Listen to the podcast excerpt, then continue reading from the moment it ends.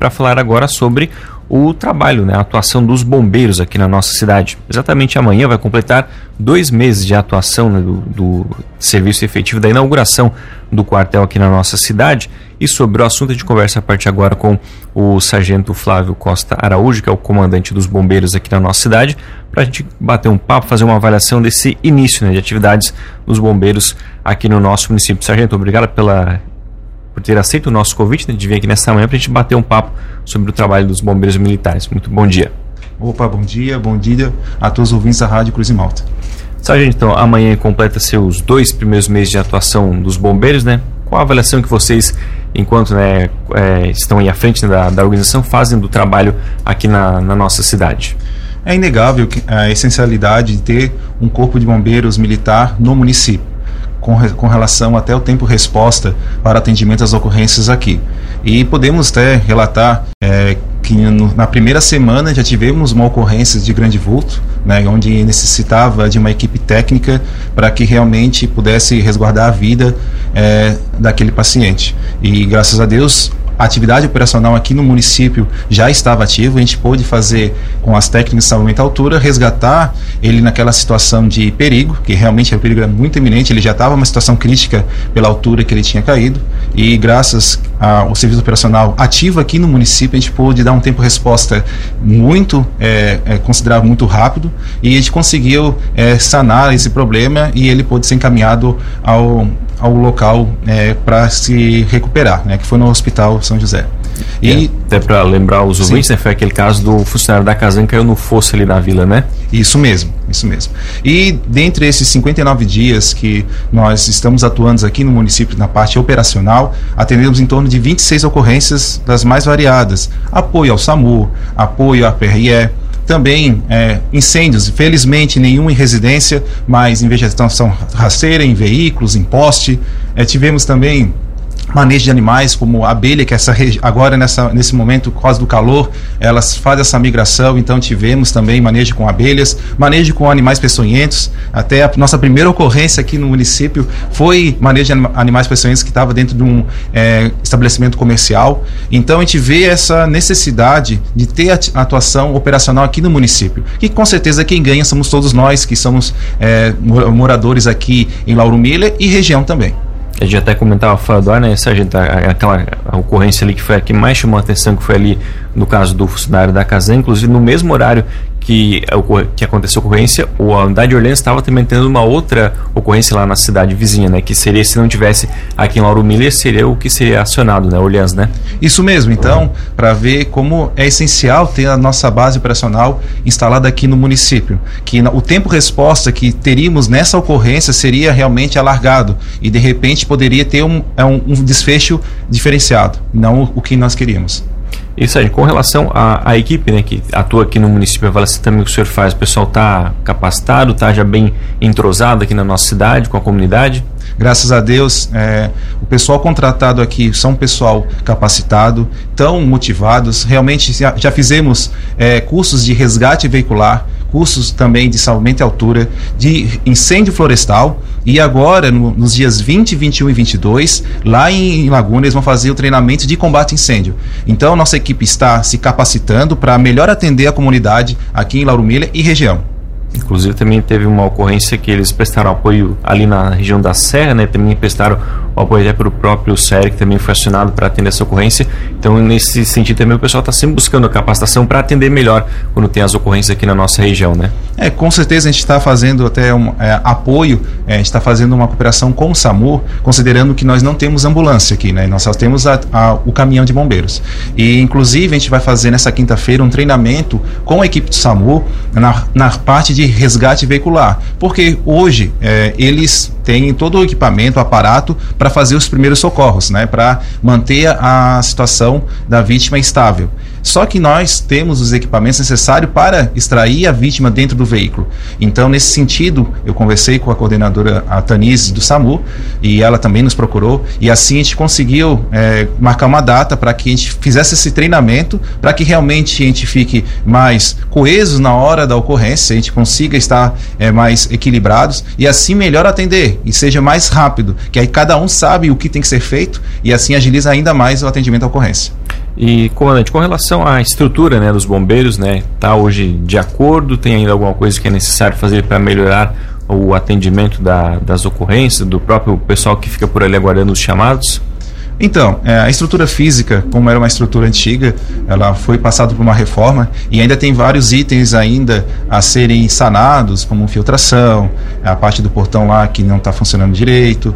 Né? Tem alguns itens que já foram passados pelo poder público municipal para a empresa estar tá sanando esses problemas e ainda não foram sanados. Mas isso não impede de a gente estar tá atuando aqui é, na corporação na, aqui na cidade. Então, por isso que não é algo tão urgente, mas é necessário para que realmente evite de depreciar ainda mais é, o nosso quartel, porque é através dele que a gente consegue manter a guarnição de serviço em pronto atendimento. E o que seria mais atenção seria o nosso portão, que o nosso portão tem que, ainda tem que ser aberto manualmente, né, porque né, da forma que foi construído não foi adequado e já está bem debilitado. E aí eu só estou aguardando realmente que a empresa responsável possa sanar esse problema. Com relação é, a equipamentos, você também, como a gente percebeu ali no dia da inauguração, uma série de equipamentos que foram também adquiridos através daquele convênio, né, com da, das taxas que são cobradas né, da, das vistorias. Hoje tem algo ainda que vocês necessitam, que percebe ah, algo que está faltando para trazer o atendimento de maior qualidade para o nosso município? Sim, sim. Ainda falta bastante investimento, na, tanto na parte de aumento altura, equipamentos que vão dar maior segurança para a equipe, quando se tratando na nossa região, né, bem acidentado, quando se está ali na Serra do Rastro. Também nós estamos precisamos de equipamentos de, de resgate veicular e também de combate a incêndio, que hoje nós estamos com EPIs de combate a incêndio coletivo, não temos individual para cada um. Mas o início é sempre assim, cada equipamento desse custa bastante e a prioridade é que a gente vai fazer vários projetos é, aqui para Lauro Miller e região para que a gente possa estar tá adquirindo esses equipamentos e para melhor atender aqui a comunidade de Lauro Miller. Sargento, para o ano que vem, né, o, aí um ano efetivo de trabalho né, completo, vocês planejam algum tipo de ação também para acabar aproximando a comunidade mais da corporação, algum tipo de, de treinamento, aluno, conjunto com escolas que o município tem algo assim no planejamento já para o próximo ano? Sim, sim. É, até a gente vai fazer é, dois treinamentos é, de atendimento de emergência, que é daquela modalidade que a gente pega o pessoal, capacita a comunidade para primeiros socorros, para a extinção de princípio de incêndio, reconhecer os sinais vitais, é, os sinais preventivos é, que tem na, nas edificações. A gente vai fazer dois, duas edições é, no ano que vem e também a gente vai fazer um curso de bombeiro comunitário, onde que vai estar capacitando o pessoal aqui da comunidade para servir a, aqui no quartel e a gente melhorar ainda o nosso atendimento. É, vamos também estar é, tá, é, com cooperação com o poder público municipal eh, nas escolas para que tragam as crianças conhecer o quartel, ver a nossa rotina. Ah, isso já foi eh, conversado ali com a secretária. A gente entende que é interessante eh, nós ter esse, a, a, proximidade e também nós estamos com previsão né, no ano que vem de estar tá visitando as casas, de estar tá fazendo aquele alerta vermelho, de estar tá passando as orientações quanto aos cuidados com o tecido doméstico, com a rede elétrica, porque o objetivo é tá, incentivar que realmente tem essa prevenção, que tem esses cuidados para evitar sinistros e não ter é, mais ocorrências com incêndio em residência, né? E demais outros cuidados. E ainda enfatizo que agora nós estamos na operação veraneio, Isso. né?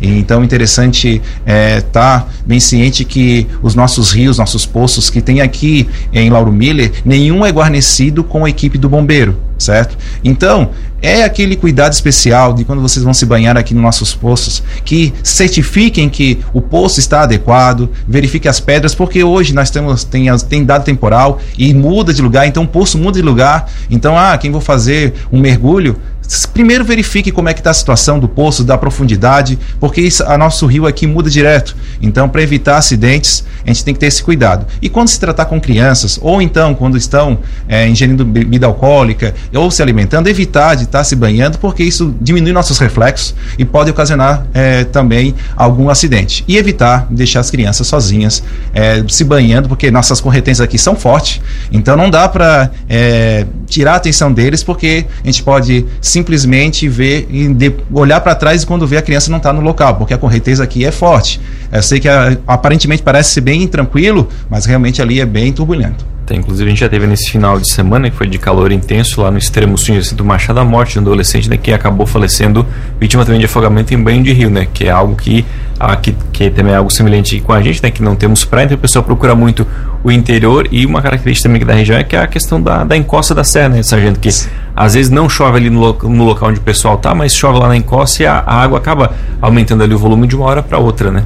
Então, esse, esse, é um cuidado que nós temos que ter aqui em verificar realmente as condições do, né, do rio, verificar o nível, como você relatou agora, porque realmente quando é, vem a, a tromba d'água, ela pega de surpresa. Então a gente tem que atender esses, verificar esses sinais, verificar se a água está ficando tordada, que são sinais que realmente está vindo um rolo d'água, como eles falam aqui. Né? Então a gente tem que se ter esse cuidado, principalmente na nossa região, que a gente não tem, a gente consegue visualizar. E aí quando para evitar de ser pego de surpresa.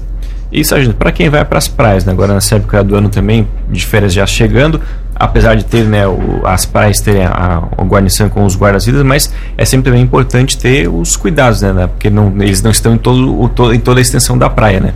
Então, a gente deve procurar, quando está se banhando na, na nossa, no nosso litoral, nas praias, procurar onde que tem posto de guarda-vida, né? No posto de guarda-vida você tem profissionais capacitados e pronto atendimento para que caso ocorrer algum arrastamento ou algum afogamento, o pessoal vai intervir de forma imediata. Então, naqueles locais que não tem posto de saúde, é, não tem posto de é, guarda-vida, ou então aqueles locais que tem um posto guarda-vida, mas está com a bandeira preta, isso quer dizer que não tem nenhum guarda-vida naquele local. Então, procure é, poços é, que tem o guarda-vida, que tem a sinalização com a bandeira verde, amarela e vermelho, que tem o pessoal que está sinalizado, que está sinalizando a parte de segurança na, no hall da praia ali, para que realmente aquelas situações onde que tem aquela bandeira vermelha, é que ali no local é perigoso, então não deve se banhar ali.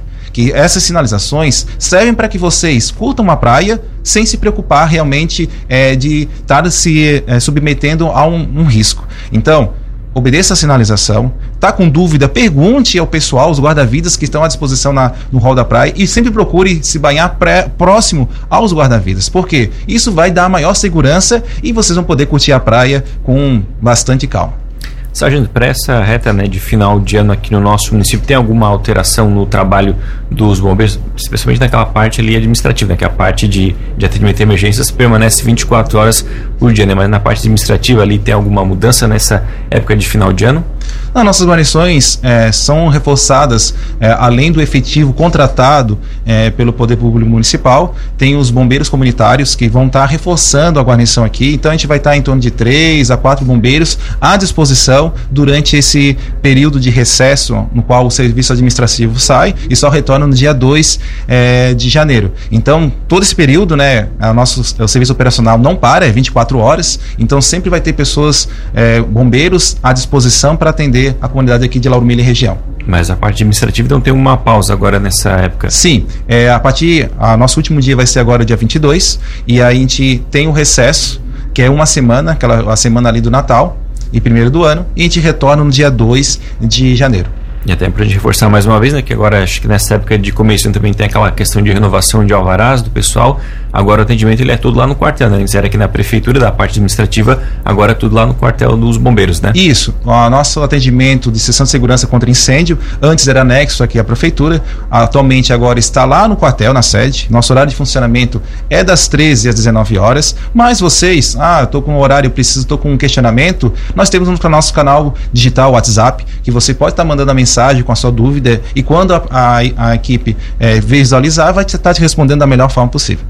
Sargento, mais uma vez, muito obrigado pela atenção com a Rádio Cruz de Malta. O espaço segue sempre à disposição da corporação aqui do nosso município e se a gente não se vê mais, nós desejamos aí um bom fim de ano, um bom ano novo também para vocês. Muito obrigado, agradeço o convite e estamos à disposição de vocês.